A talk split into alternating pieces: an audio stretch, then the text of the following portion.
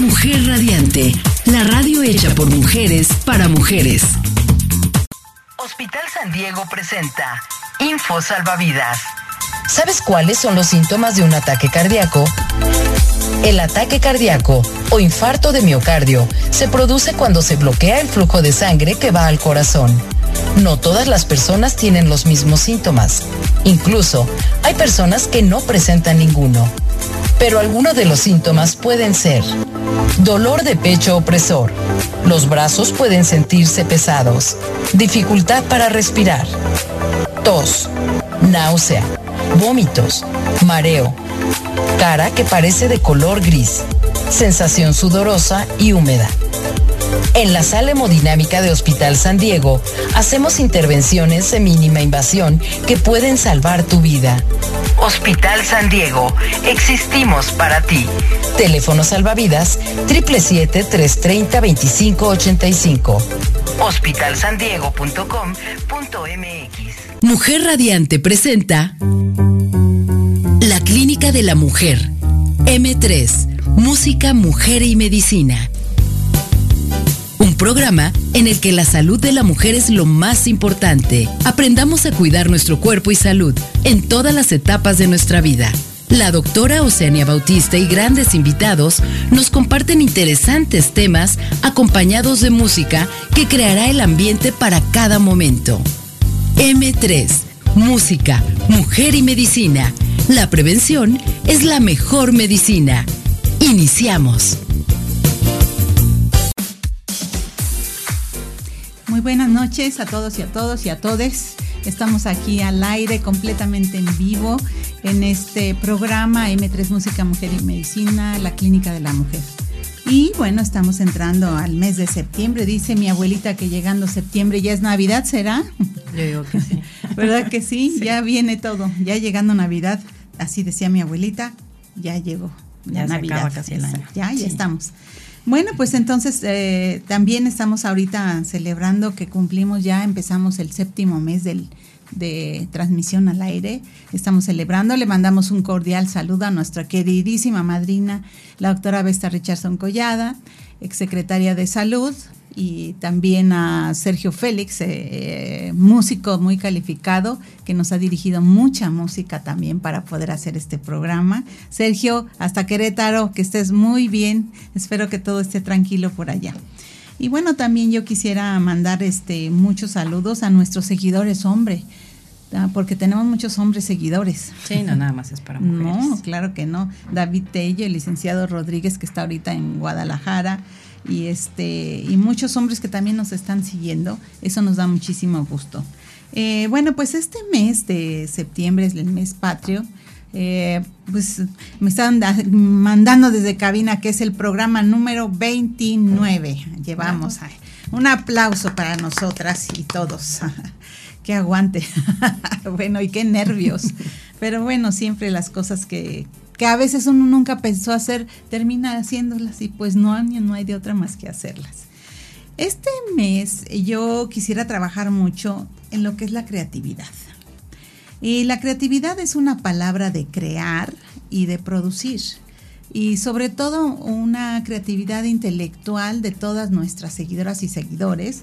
Porque en estas épocas de incertidumbre creo que la creatividad se puede incrementar mucho y inventar a ver qué para poder salir adelante después de toda esta época tan difícil de pospandemia. Entonces, vamos a pensar en la creatividad personal, laboral, espiritual e intelectual. Estos son los temas que yo tengo para este mes, lo tengo bien anotadito en mi libretita.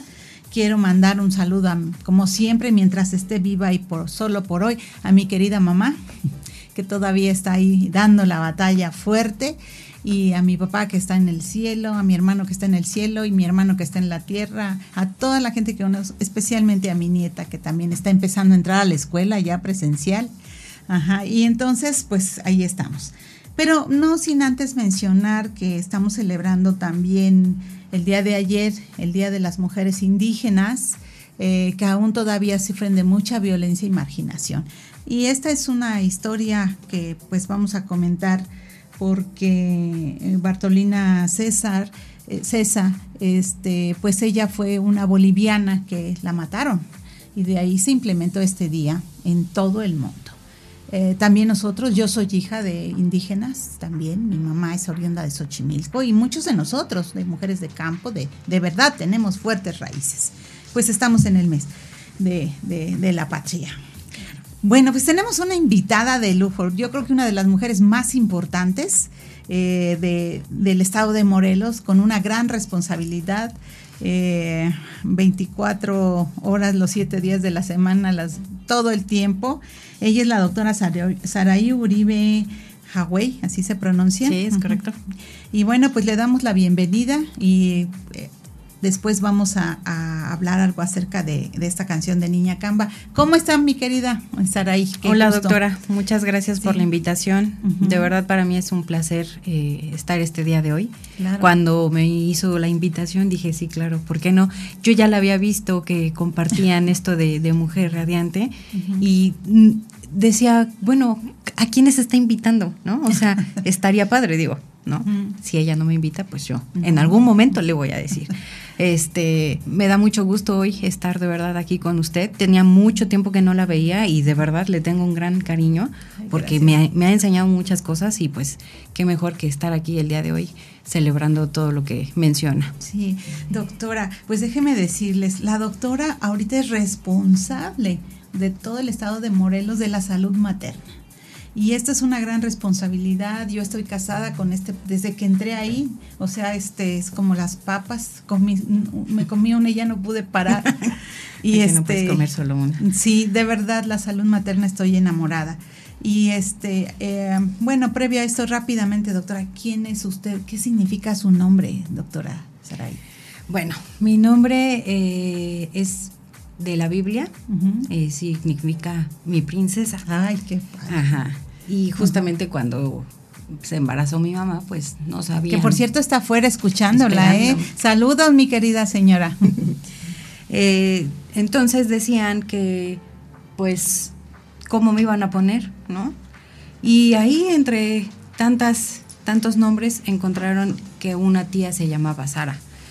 Y dice mi mamá, pues este me parece, nada más que Sara suena como muy duro, muy seco. Y ya, buscando en la Biblia, pues agregan el Saraí, que significa mi princesa. Qué bonito. Doctora, ahorita vamos a continuar precisamente hablando de, la celebración de la mujer indígena, de esta canción que se llama Niña Camba. Es una canción de César Alberto Espada hecha en 1969. Él precisamente es boliviano y él habla, la niña Camba son las niñas indígenas. La invito a escuchar la doctora cantada por la voz de la ginecología con mucho cariño. Esa, ha dado la vuelta al mundo esta canción y pues creo que es muy significativo para este día. Claro, la escuchamos. Bueno, gracias.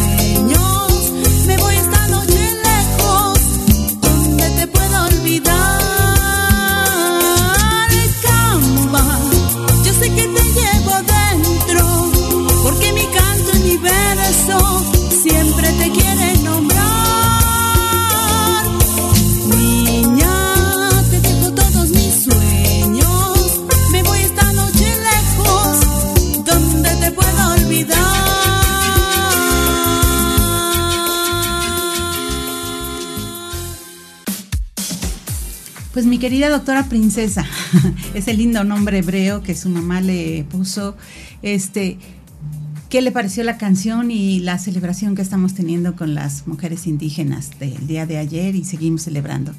Definitivamente le pusieron ustedes un toque muy especial, ¿no? Hasta con ganas de pararse a, bailar. Sí. Este tiene mucho sentido, ¿no? La canción es como que trae mucho um, mucho sentimiento, mucho mensaje.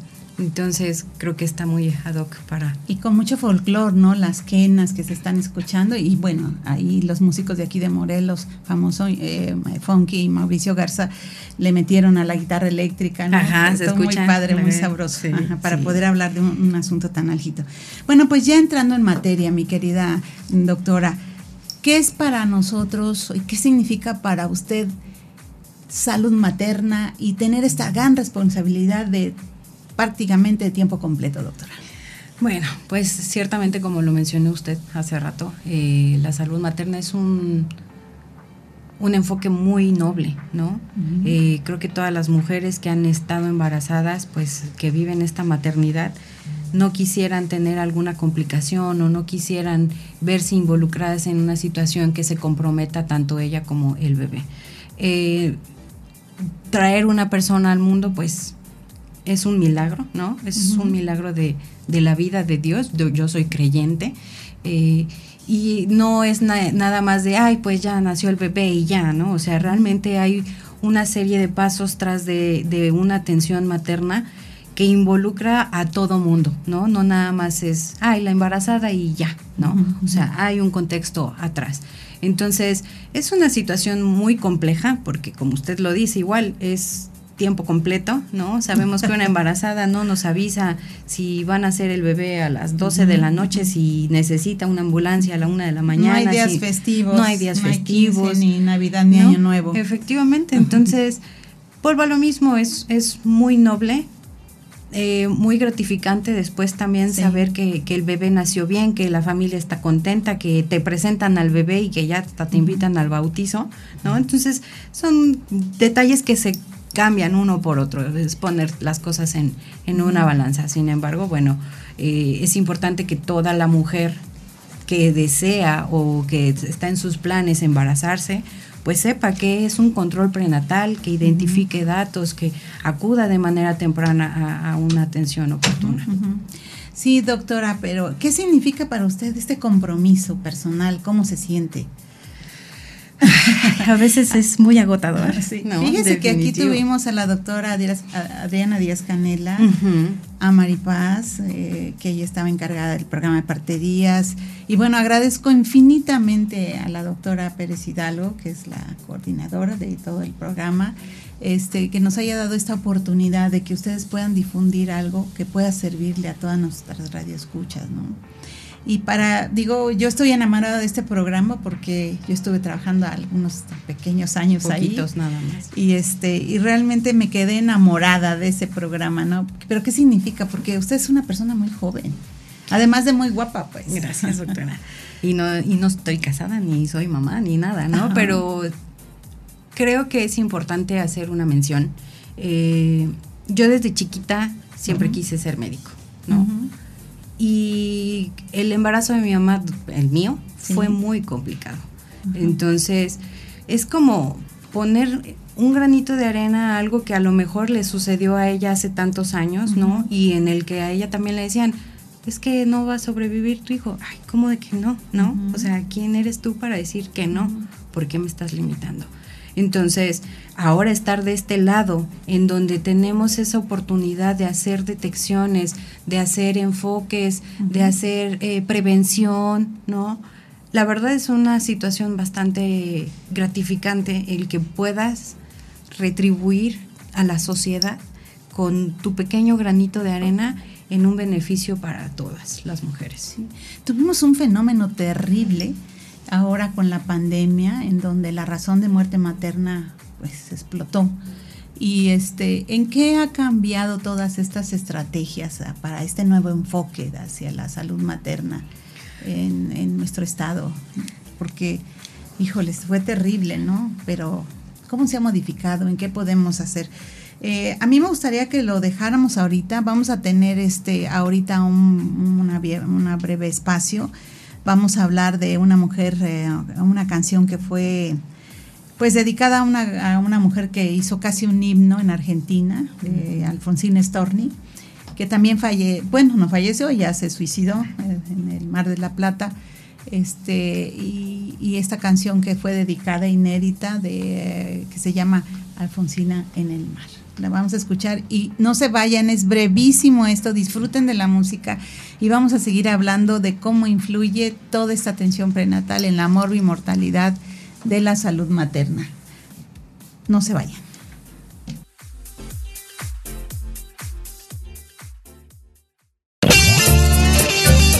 La prevención es la mejor medicina. En un momento volvemos con más música e información en M3 el espacio dedicado al cuidado de la salud de la mujer.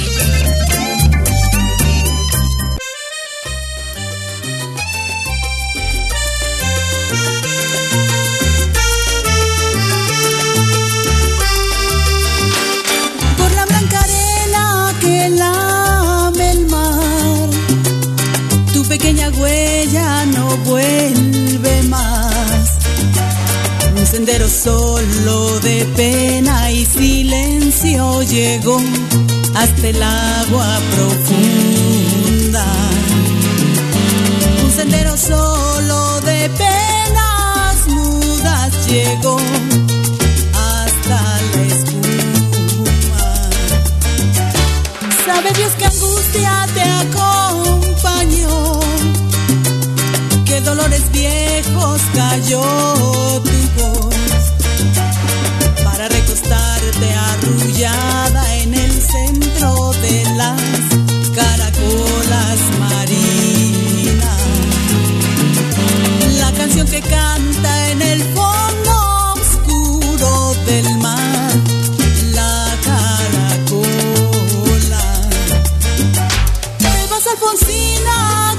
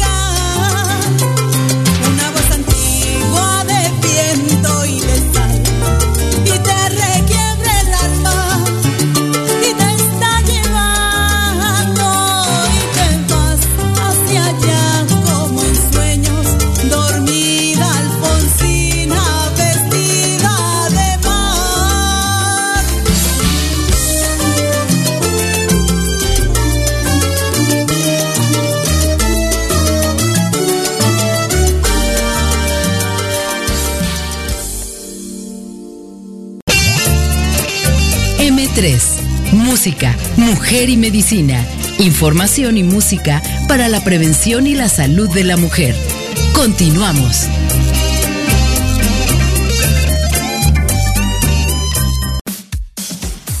Muchísimas gracias por continuar con nosotras. Y bueno, pues creo que por ahí hay algún seguidor varón que está mandándole mensajes. Este, si quiere mandarle saludos, doctora. Doctor Bautista, muchas gracias por estarnos escuchando este día. Le, le mandamos los saludos, pero igual estése pendiente. Al final le vamos a mandar otro. O sea, se tiene que quedar hasta el final para que vean que sí hay muchos hombres que nos están escuchando, sí, no, nada que nos interesa la salud materna. Bueno, los invitamos a que por en WhatsApp en cabina el triple siete seis diez lo repito triple siete seis diez nos pueden escribir, preguntar, comentar y también al www.soymujerradiante.com y no se les olvide que pasado mañana pueden entrar a Spotify y buscar Mujer Radiante, M3 Música, Mujer y Medicina, donde escucharán este tema. Y estamos aquí con la doctora Saraye Uribe Hawaii, que ya nos explicó esta gran princesa, porque su mamá está allá afuera escuchando, nos trajo su porra la doctora, ¿verdad? Señora, quédese ahí, mire qué hijota hizo. Doctora, eh, cuéntenos qué, eh, qué novedades. Estábamos hablando de esta pandemia y cómo cambió la, vida y estos programas, ¿no? Que usted, de, de los que usted es responsable de todo el Estado, ¿eh? Sí, definitivamente fue una situación bastante compleja, ¿no? Eh, para todos, ¿no?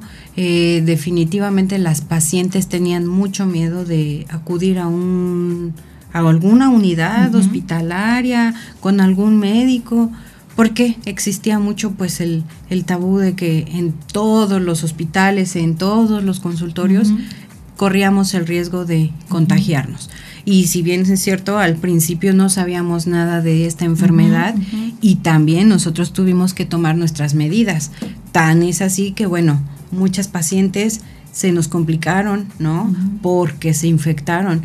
Y el que nosotros estemos luchando contra algo que no sabemos, que no identificamos, que no sabemos cómo tratar, que no sabemos cómo, cómo diagnosticar, para nosotros fue un reto muy, muy, muy difícil. Y además un reconocimiento muy grande a todo el personal de salud. De verdad, porque también muchas personas fueron contagiadas. Yo recuerdo del programa de salud también tuvimos algunas pérdidas este, de, pues de personas que conocimos. Y curiosamente en la semana de la lactancia, en, cierto hospital, dimos, fuimos a dar una plática y, bueno, vimos las estadísticas, ¿no? De cómo se elevó las muertes y la morbilidad de, en todo el mundo con respecto, se desequilibró todo el asunto, pero ahora estamos recapitulando con una gran recuperación. Doctora, cuéntenos, Morelos siempre ha sido un ejemplo para todo el, este, para todo el país. Todo el país. Y siempre nos han dicho, cuando nos dan pláticas a nivel federal, luego, no, bueno, yo ya no estoy, pero nos decían, ¿no? Más que nada queremos que ustedes nos enseñen cómo, le han hecho, ¿no? Cómo le están haciendo. Y ahora, doctora, ¿cuál sería el, eh, este asunto, no? Porque ese desapego que hubo con las mujeres, ¿no? Este miedo, que era real, ¿no? Porque realmente era real. ¿Qué, qué han aprendido, doctora? ¿Cuáles son esas estrategias? Cuéntenos, doctora, ¿qué, qué, qué, ¿cómo se están previniendo estas eh, muertes y estas enfermedades de estas mujeres? Bueno, hago como un paréntesis. Eh, cuando fue lo de pandemia así en su apogeo, pues realmente, repito, todo era desconocido.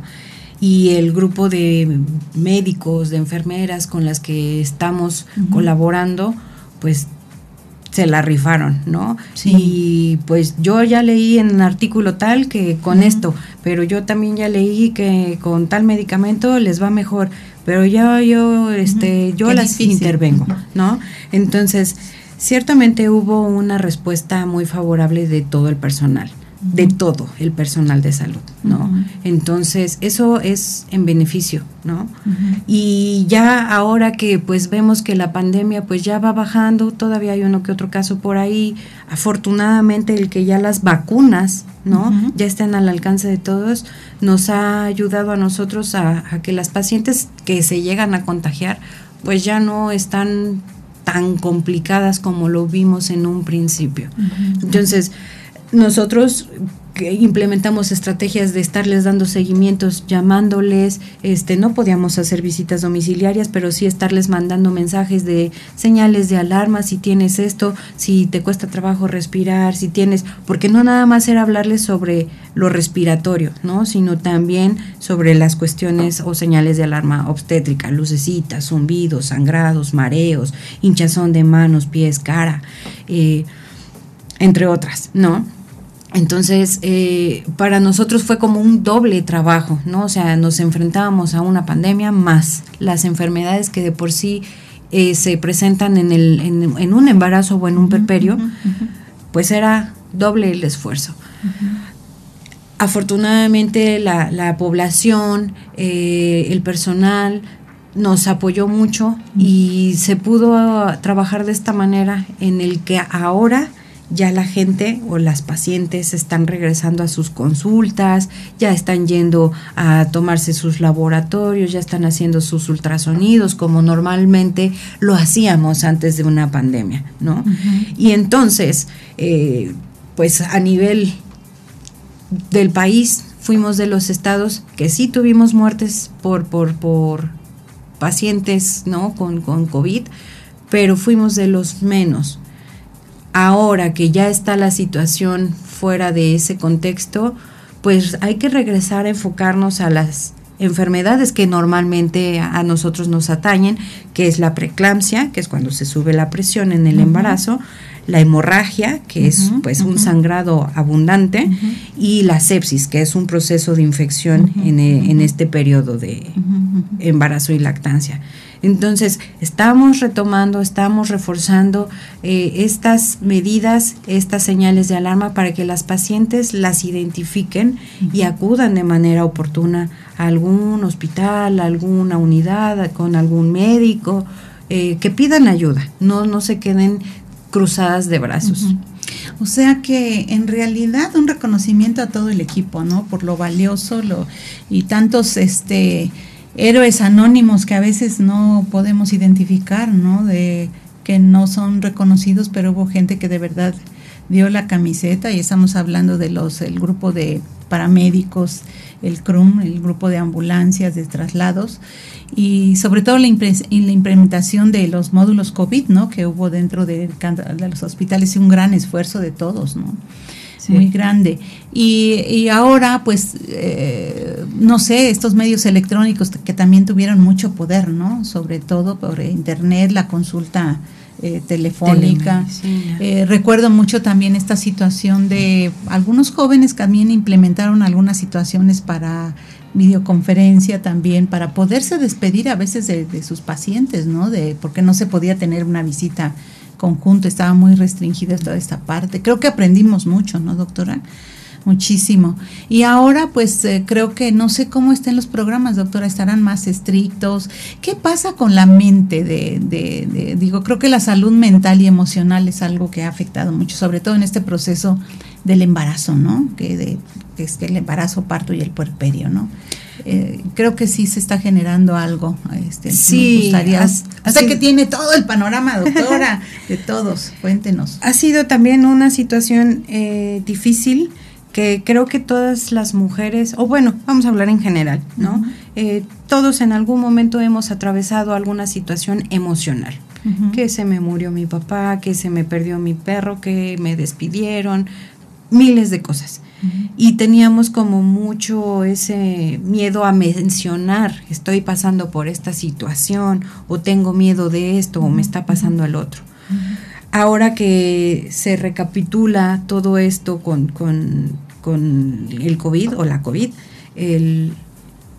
los, los enfoques vienen desde, desde arriba, las indicaciones vienen desde arriba, que nos enfoquemos en la salud mental entonces, identificar de manera oportuna que una paciente está siendo eh, vulnerable ante una situación muchas veces violentada y que ella no puede decirlo, pero pues se siente con el miedo, tiene ansiedad, tiene estrés y todo eso al final se ve involucrado pues también en su embarazo, ¿no? Porque a veces dejan de comer, porque dejan de ir a su consulta, por mil razones que, que se atraviesan por la mente.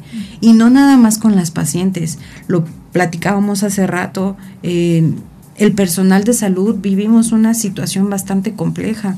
Yo tengo muy marcado un día que me tocó una guardia y me pegaron un papelito. Una, una paciente, personal de salud, enfermera, me dice, mi familiar está allá adentro, por favor. Qué duro. Dele un mensaje, ¿no? Pues sí, claro, voy, voy para allá, pues ¿qué quiere que le diga?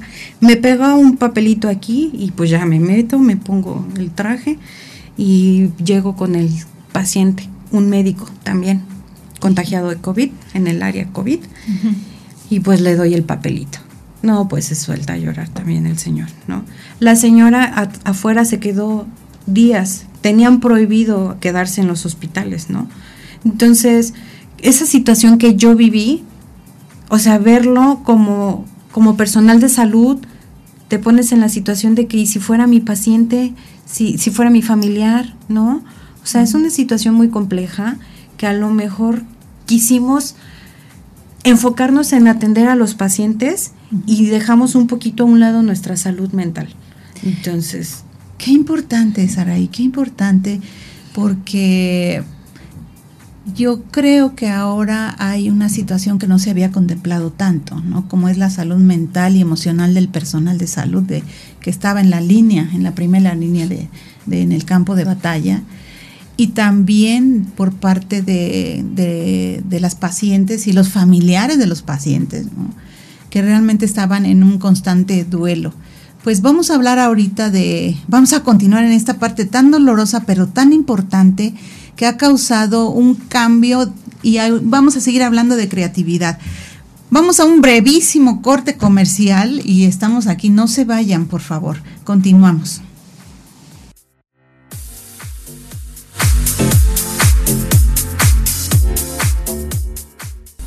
Ya estamos aquí de regreso. Muchísimas gracias por continuar y la verdad hemos tocado ahorita un punto bien álgido, bien eh, fuerte acerca de la salud mental y emocional del personal de salud y también de toda la familia, de toda esta sociedad.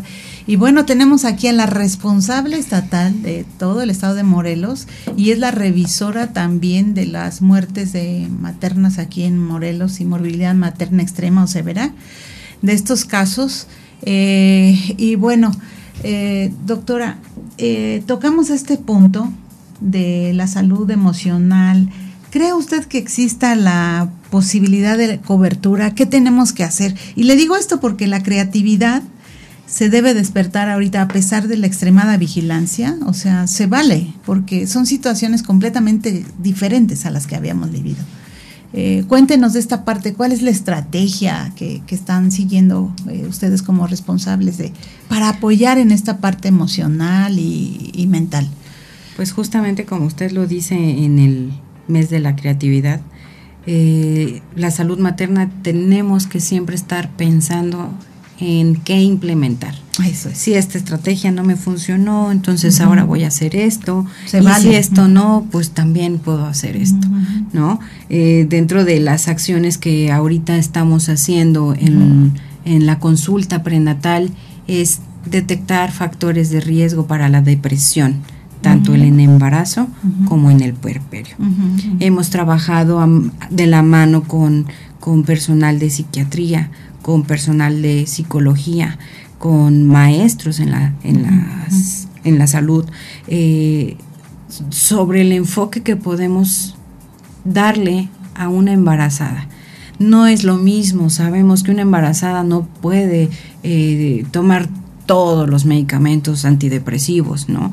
Entonces ahorita sí el enfoque va muy, muy dirigido a estas personas, a este grupo de personas que de alguna manera se están viendo pues afectadas. Sabemos que de por sí un embarazo, un día estás muy contenta y al ratito por la cuestión hormonal ya estás triste o si se agrega, ¿no? La situación de COVID, pues échale más.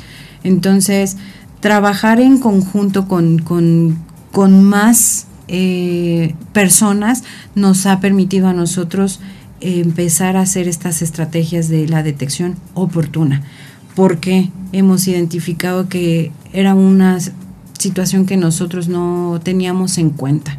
O sea, existen los algoritmos, existen las guías de práctica clínica que hablan de la depresión, sin embargo, no lo estábamos implementando nosotros como médicos de primer contacto. Ahora, bueno, ya se tiene esta estrategia para poder hacer la detección y referir de manera oportuna. El, el protocolo, el flujograma, pues nos menciona que identifiquemos, que iniciemos tratamiento, pero que también mandemos a terapias, ¿no? Cuando en un principio, pues decíamos terapia, pues ¿quién va a ir a terapia? ¿No? Entonces ahorita estamos muy, muy, muy apoyados por parte de, de la salud mental y nos está dando ahorita resultados. Justamente eh, ahora que termina la pandemia, o bueno, que al menos estamos viendo menos casos, empiezan a brotar muchas pacientes con datos de alguna depresión y que bueno, a nosotros nos ponen un dato de alarma porque sabemos que una persona en esa situación es muy vulnerable y ahorita puede decir, ah, estoy muy triste y ya me puse a llorar, pero al rato puede llegar a pensar incluso hasta suicidarse. ¿no? Entonces es, es algo fuerte o es algo impactante. O sea, se convierte en una emergencia también. Se, se vuelve una emergencia, claro. Sí. Fíjese, doctora, que el otro día que estábamos dando una plática de lactancia, alguien al término de la plática se acercó para preguntarme, ella estaba, y dijo, no lo quise hacer en público, dijo ella, pero mi, mi bebé falleció y estamos hablando de lactancia. ¿Qué hago con la leche? Dice, no lo quise decir porque me dolía. Evidentemente, estas situaciones no las considerábamos como emergencias, pero realmente es una emergencia cuando alguien está en un proceso de duelo. Y, y, que puede tener consecuencias, y estamos hablando de accidentes, de adicciones, de la ingesta de bebidas, no sé, el alcohol, el tabaco, las drogas, y la manera de vivir la violencia también, ¿no? Entonces, pues creo que eso es algo, un punto muy positivo en cuanto a su, su programa, este nuevo punto y enfoque de la salud mental y emocional, de la salud materna, que pues a lo mejor sí, a lo mejor están un poco rebasados con la demanda y la, y la cobertura, ¿no? Porque no hay eh, los suficientes, a veces psicólogos, psiquiatras, ¿no? Eso ha sido un problema a nivel mundial pero que sí eh, eh, eh, implica una capacitación para el personal y dentro del mismo personal de salud, ¿no? De esta situación, o que nos hace más duros porque nos tuvo que hacer muy duros al principio por ver tanta desgracia, pero por otro lado nos, nos humaniza y yo creo que esta es una buena oportunidad de humanización, doctora, ¿no? De, muy, muy fuerte de que tenemos que considerar. Este, doctora, cuéntenos, este, estábamos leyendo las últimas semanas epidemiológicas ahora y este y estábamos viendo que Morelos va bastante bien y está dentro de los primeros lugares, doctora. Este, díganos, doctora, eh, ¿qué, podríamos aconsejarles a las pacientes para no llegar a estas situaciones eh, tan tristes como es una morbilidad severa, extrema, que queden las pacientes con secuelas. ¿Qué importancia tiene esta atención prenatal? Eh, cuéntenos. Efectivamente, eh, las normas, vamos a ser específicos, la NOM 007, que nos habla de la atención de la mujer en el embarazo, parto y el puerperio, y hace énfasis también en el recién nacido, nos pide que hagamos un tipo de acciones. Desde la atención pregestacional, que es cuando la paciente no está embarazada, pero es una mujer en edad fértil, pero va a tener ciertos factores de riesgo que se pueden complicar durante el embarazo.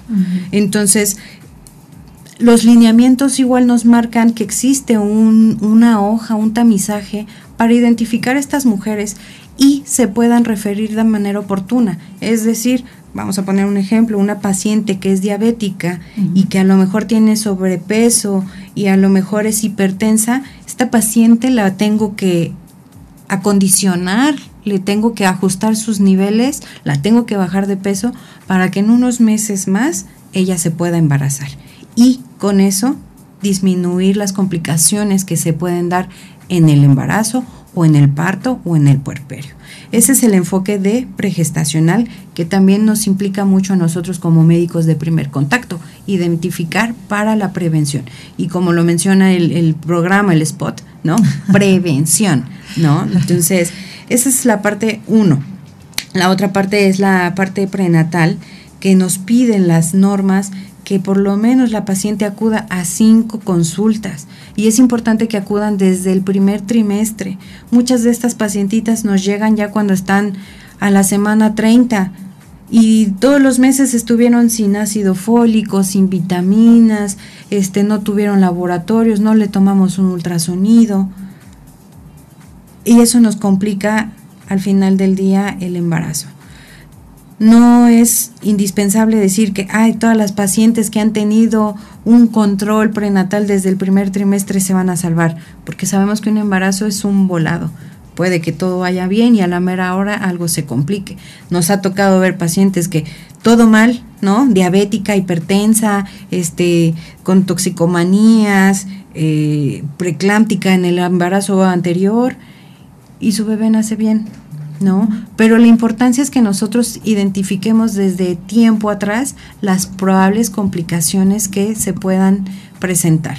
Entonces, eh, esto es el enfoque de la, de la atención prenatal, que la paciente acuda desde el primer momento en que se está conociendo, se está identificando con una, una probable amenorrea que es que pierde el sangrado, eh, perdón, no tiene su periodo, ¿no? Entonces nos está hablando que probablemente exista un embarazo y que ella acuda a consulta.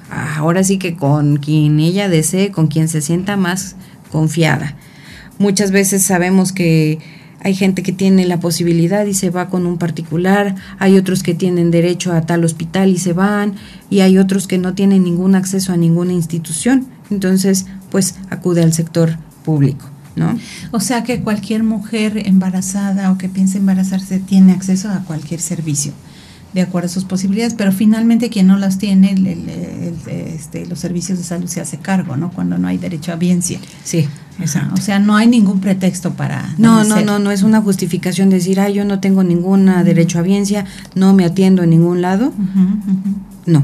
Sí. Porque incluso hemos visto consultorios que cobran muy barata la consulta y pues identificamos que son médicos que se están actualizando, que se capacitan, que escuchan este temas eh, de, de, todo, porque ellos como consultorios tienen que conocer de todo, ¿no? Desde los niños, las embarazadas, los abuelitos, etcétera. Fíjese que a nivel de los colegios se, de ginecología y obstetricia se ha cambiado mucho el concepto de, de la valoración de riesgo. O sea, por la individualidad, se apuesta ahorita por la individualidad de cada paciente porque se ha visto que a veces se estigmatizaba mucho, ¿no? Una paciente que porque tuvo preeclampsia o estuvo en una terapia intensiva, seguramente iba a volverla a tener. Y esto se ha demostrado actualmente que no, que el, el médico tiene que respetar la decisión de cada mujer, acompañarla y yo lo he visto ahorita en los colegios de, ginecología y obstetricia, sobre todo en estos podcasts, eh, videoconferencias, porque de verdad, de las cosas buenas de esto ha sido que ya podemos ir a los congresos en forma virtual, este, ya no nos transportamos pero creo que este es un gran avance, eh, empezar a considerar el empoderamiento de, de, las mujeres para que tomen conciencia de su cuerpo. Este, vamos a ir ahorita a un brevísimo corte para hacer nuestro cierre y estamos oyendo aquí a la responsable estatal de todo el estado de Morelos, la doctora Saray Uribe Hawaii. No se vayan y espérenos para cerrar. Gracias.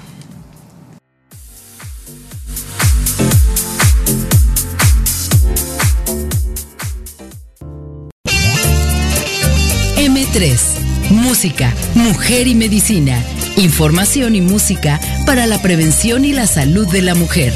Continuamos.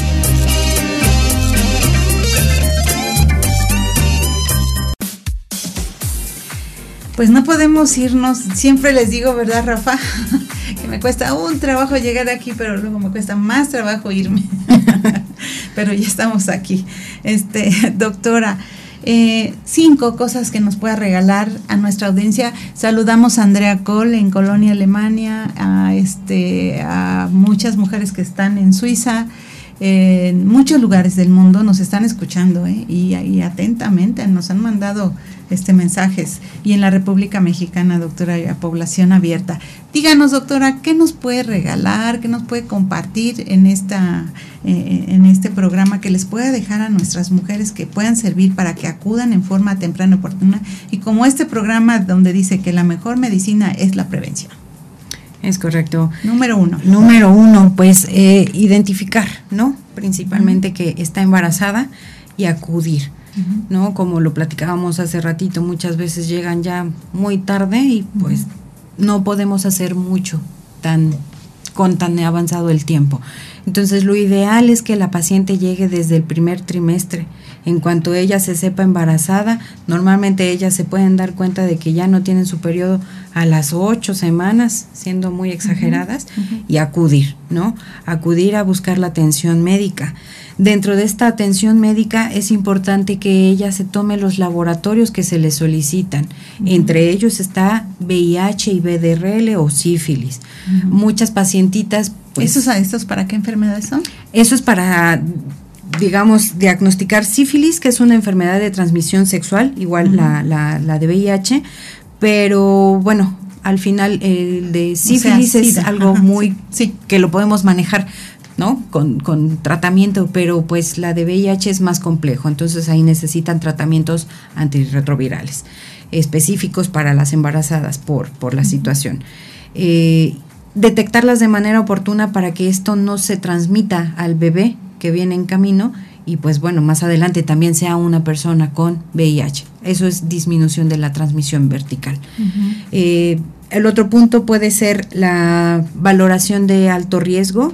Nosotros como personal médico, de personal de salud, sabemos que puede ser alto riesgo y qué puede ser alto riesgo, bajo riesgo. En qué momento nosotros tenemos alguna indicación de pedir apoyo hacia otros especialistas, ¿no? Para que nos puedan controlar la enfermedad que se está presentando o identificar más enfermedades. Existen algunas enfermedades autoinmunes que, bueno, les complican el embarazo y que aparentemente la paciente se ve normal, ¿no?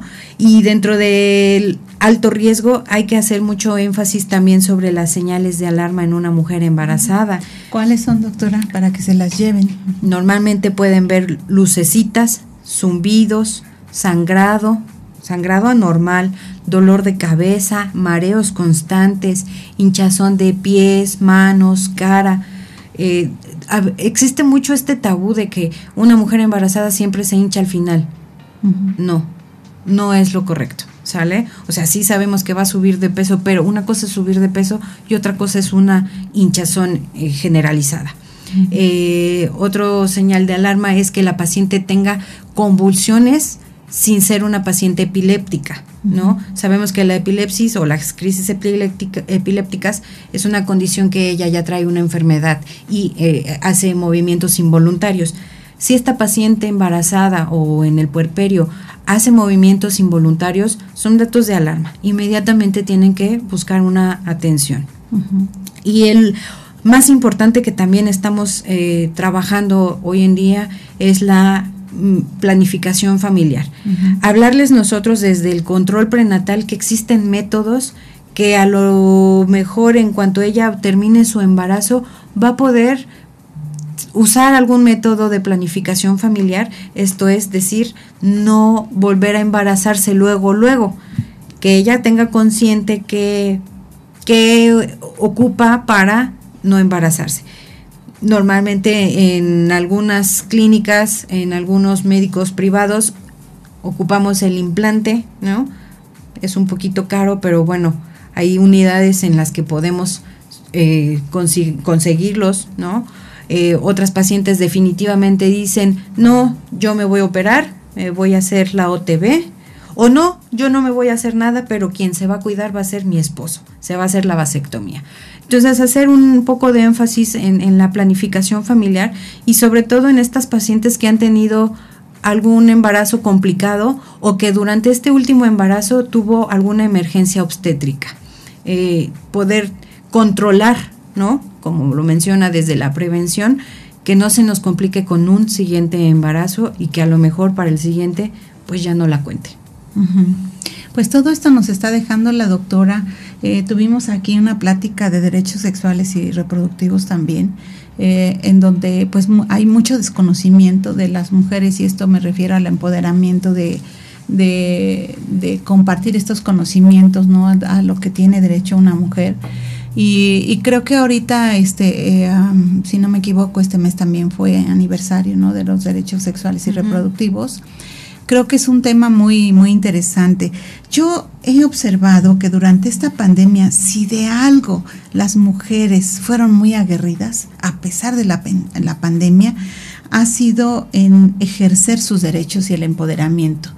Y lo he vivido pues en las marchas que han existido a pesar es admirable cómo las mujeres siguen luchando en esta parte. Creo que eso es admirable también el, embarazo de las niñas también, ¿no? Y, el derecho también que existe en un momento dado de tomar ciertas medidas para que estos embarazos, si son productos de violaciones o de abuso sexual, puedan tener otro camino diferente, en donde se puedan ir ejerciendo ya ciertos este, derechos eh, desde el punto de vista hasta, hasta legal, ¿no? Eh, entonces creo que estas eh, contemplaciones yo reconozco mucho al personal de salud, ¿no? Y agradezco mucho el estar aquí, doctora, porque creo que ha sido muy eh, importante el reconocer todo este trabajo que ustedes tienen y sobre todo lo aguerrido.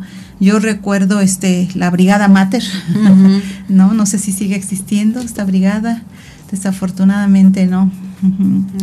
Pero bueno, y, siempre estas creatividades que son válidas, ¿no? Con, nuestras mujeres. Este punto interesantísimo de la salud mental y emocional.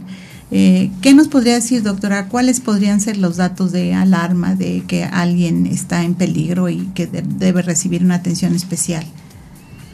En relación a salud mental, el que tenga cambios de humor, que definitivamente no se sienta contenta con lo que está viviendo, que tenga una renuencia hacia ese embarazo, que incluso cuando ya nace el bebé no quiere ni siquiera cargarlo, no lo quiere cuidar esos son datos de depresión. Básicamente el cambio del estado del ánimo, no querer comer, no querer salir, no querer bañarse, no querer arreglarse como lo hacía antes de el embarazo o del, del, puerperio. Son como los más que nos llaman a nosotros la, la, la, atención y que los podemos identificar, ¿no? Nosotros igual desde primer contacto, desde cómo entra la paciente, vamos viendo si viene arreglada, si se cambió, si se bañó. Desde ahí nosotros tenemos, le llamamos un ojo clínico. Hay que estar pendientes de los datos porque a veces la paciente no va a llegar y va a decir, me siento triste o me siento deprimida o estoy viviendo tal situación, ¿no? Sino más bien durante la entrevista que nosotros hacemos, vamos sacando cosas que ella inconscientemente va lanzando. Entonces, sí sería como importante que nosotros, personal de salud, estemos atentos a los señales que nos da la paciente. Y que además cualquier personal puede identificar, ¿no? Hasta una vecina, amigas, madrinas, que en un momento dado la pérdida que ellas pueden sentir sobre que salen fuera de su cuerpo, que están escuchando cosas, que ven cosas, eh, ya nos habla de una, de una psicosis, ¿no? Y que a veces es, verdaderamente una, emergencia obstétrica y, también este, en el puerperio, ¿no? Eh, que, que, hay que atender. Doctora, yo estoy muy contenta, muy agradecida, de verdad, por haber tenido a la mujer más importante ahorita en decisiones de salud materna en el estado de Morelos donde siempre se le ha reconocido al estado de Morelos por abatir la, mortalidad y la morbilidad materna severa o extrema. Y pues, pues hay que enseñar también y compartir todos estos conocimientos, pero creo que yo algo es eh, importante, es hacer las cosas con amor y ser muy aguerrida, ¿no? Y esta creatividad, todo este mes vamos a trabajar creatividad, ¿no? De a ver qué fregados inventamos. ocurre. Sí porque ahorita todo se vale. Y a veces cuando los problemas se presentan tal vez impliquen eh, no un problema, sino cómo voy a resolverlo y eso pudiera hacer que la gente sea y, y demuestre qué tan inteligente es uno. No ver problemas, sino ver soluciones. Este, fue un gusto, doctora, tenerla aquí. Sé que tiene muchas cosas que hacer. Seguramente le han estado hablando desde, desde todos los hospitales para poder apoyar a todas estas mujeres. Yo conozco esto de 24 horas, deja uno de dormir y de comer, pero con mucha satisfacción y gusto por salvar a veces a una mujer, a un binomio o un trinomio pues estamos aquí. Doctora, si quiere despedirse de, del doctor Carlos también, que le prometió un último saludo. Al final, No, pues muchas gracias, doctora. Gracias por la invitación. Espero que este mensaje llegue a las personas indicadas, que sepan que no están solas, que pueden pedir ayuda, que estamos todos como personal de salud con la mejor disposición de brindar un apoyo, ¿no? Desde lo emocional, lo familiar, lo psicológico, lo, lo que se presente. Eh, reforzar, ¿no? Las, los datos de alarma, que sí es algo que tenemos que estarles diciendo a todas las pacientes como, como recital, ¿no? Acuérdate que si tienes lucecitas, zumbidos, eh, hinchazón, dolor de cabeza, sangrado, acude inmediatamente a que te valoren. Y bueno, eh, seguiremos buscando estrategias para mejorar, para que las mujeres lleguen a un embarazo adecuado y que su puerperio sea el más placentero. Pues este doctora reciba todo nuestro cariño, amor y esperanzas para que esto salga adelante y en esta situación de salud emocional y mental pues podamos progresar. Por lo tanto, disfrutemos de esta noche que es muy de mujeres por la luna encrechendo y pues la noche es nuestra. Disfrútenla de la mejor manera que ustedes sepan hacerlo y le agradecemos mucho a todo nuestro auditorio y no se pierdan nuestro próximo programa el próximo martes de 8 a 9 de la noche. Muchísimas gracias, doctora gracias, Gracias a ustedes. a todos por escucharnos. estamos aquí y esta es su casa. Hasta la próxima.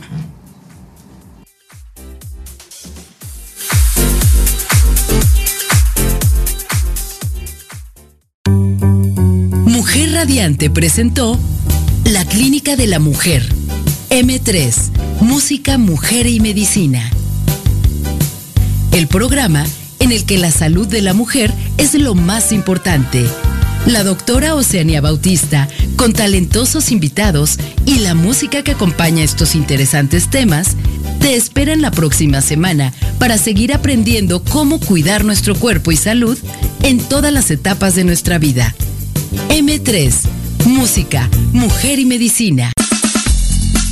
Con liderazgo, inteligencia, vanguardia, actualidad, sueños, emprendimiento, resiliencia y disrupción, construimos juntas Mujer Radiante, la radio hecha por mujeres, para mujeres. Transmitimos para todo el mundo vía streaming a través de www.soymujerradiante.com.